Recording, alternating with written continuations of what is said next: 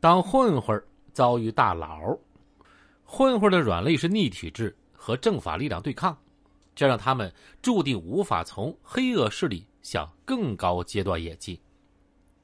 上世纪八十年代末、九十年代初的张新明还不是新闻人物。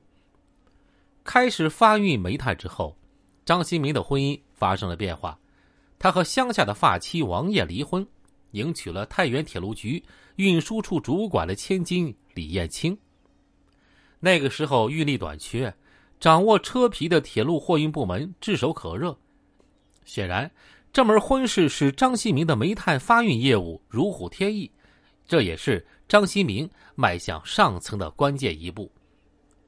一九九二年之后，受小平南巡鼓舞，中国经济开始快速增长，而双轨制也在部分领域制造了不少混乱。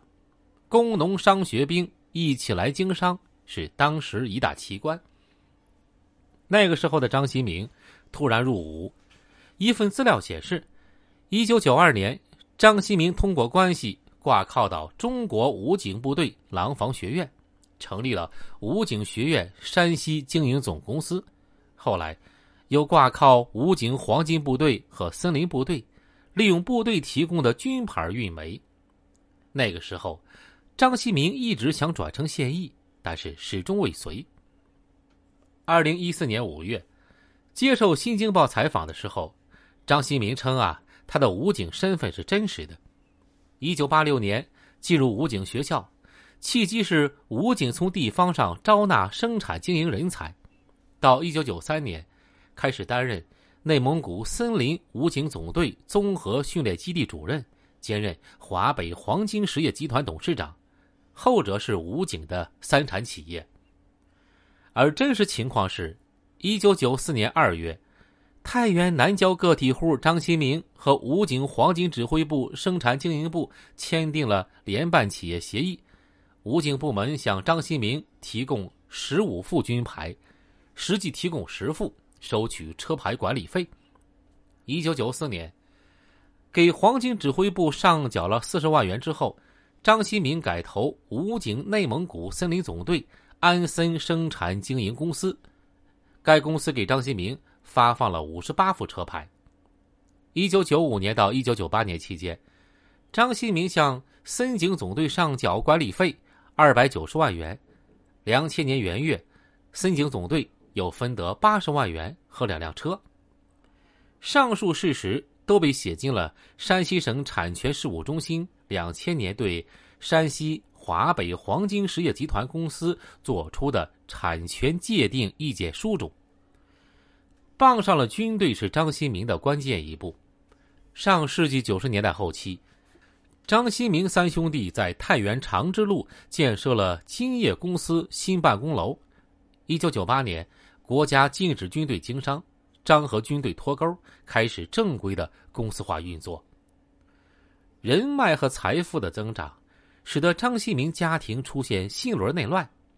一九九八年，妻子李延清怀疑张新明和公司女出纳倪艳萍有染，于是花钱买凶。希望教训一下倪艳萍。山西省高院的终审判决书显示，一九九八年四月二十一日，预收了李艳青四万元的张某格和史金慧二人，由张某格驾车，史金慧携刀，来到倪艳萍这个家楼下等候。等到倪艳萍之后，史金慧朝其腹部左臂处刺了数刀之后逃窜。为了制造假象。史金慧同时抢走了倪艳萍的皮包，法院判决书还显示，皮包中有倪的警官证。事发第三天，李延青被抓获，张某阁、史金慧则逃亡四川，不久之后落网。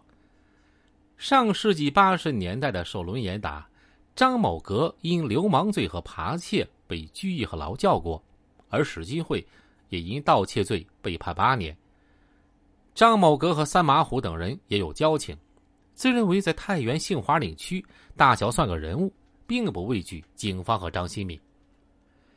李艳青雇凶一案经过太原中院、山西省高院两级审理，最后史金慧被判死刑，张某阁和李艳青被判无期。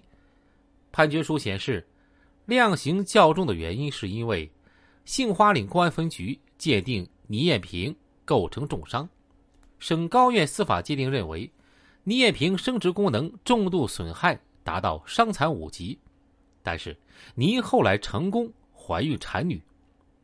三人都不服判决，家属全部开始上访控告张新明、杏花岭公安局局长邵建伟以及法官，但是张新明始终屹立不倒。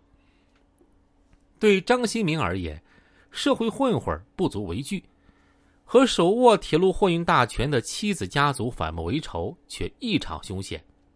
但是张新明最后摆平了此事，不仅迎娶了倪艳萍。李艳青也没坐牢多久就出了狱，现在全家已经和好。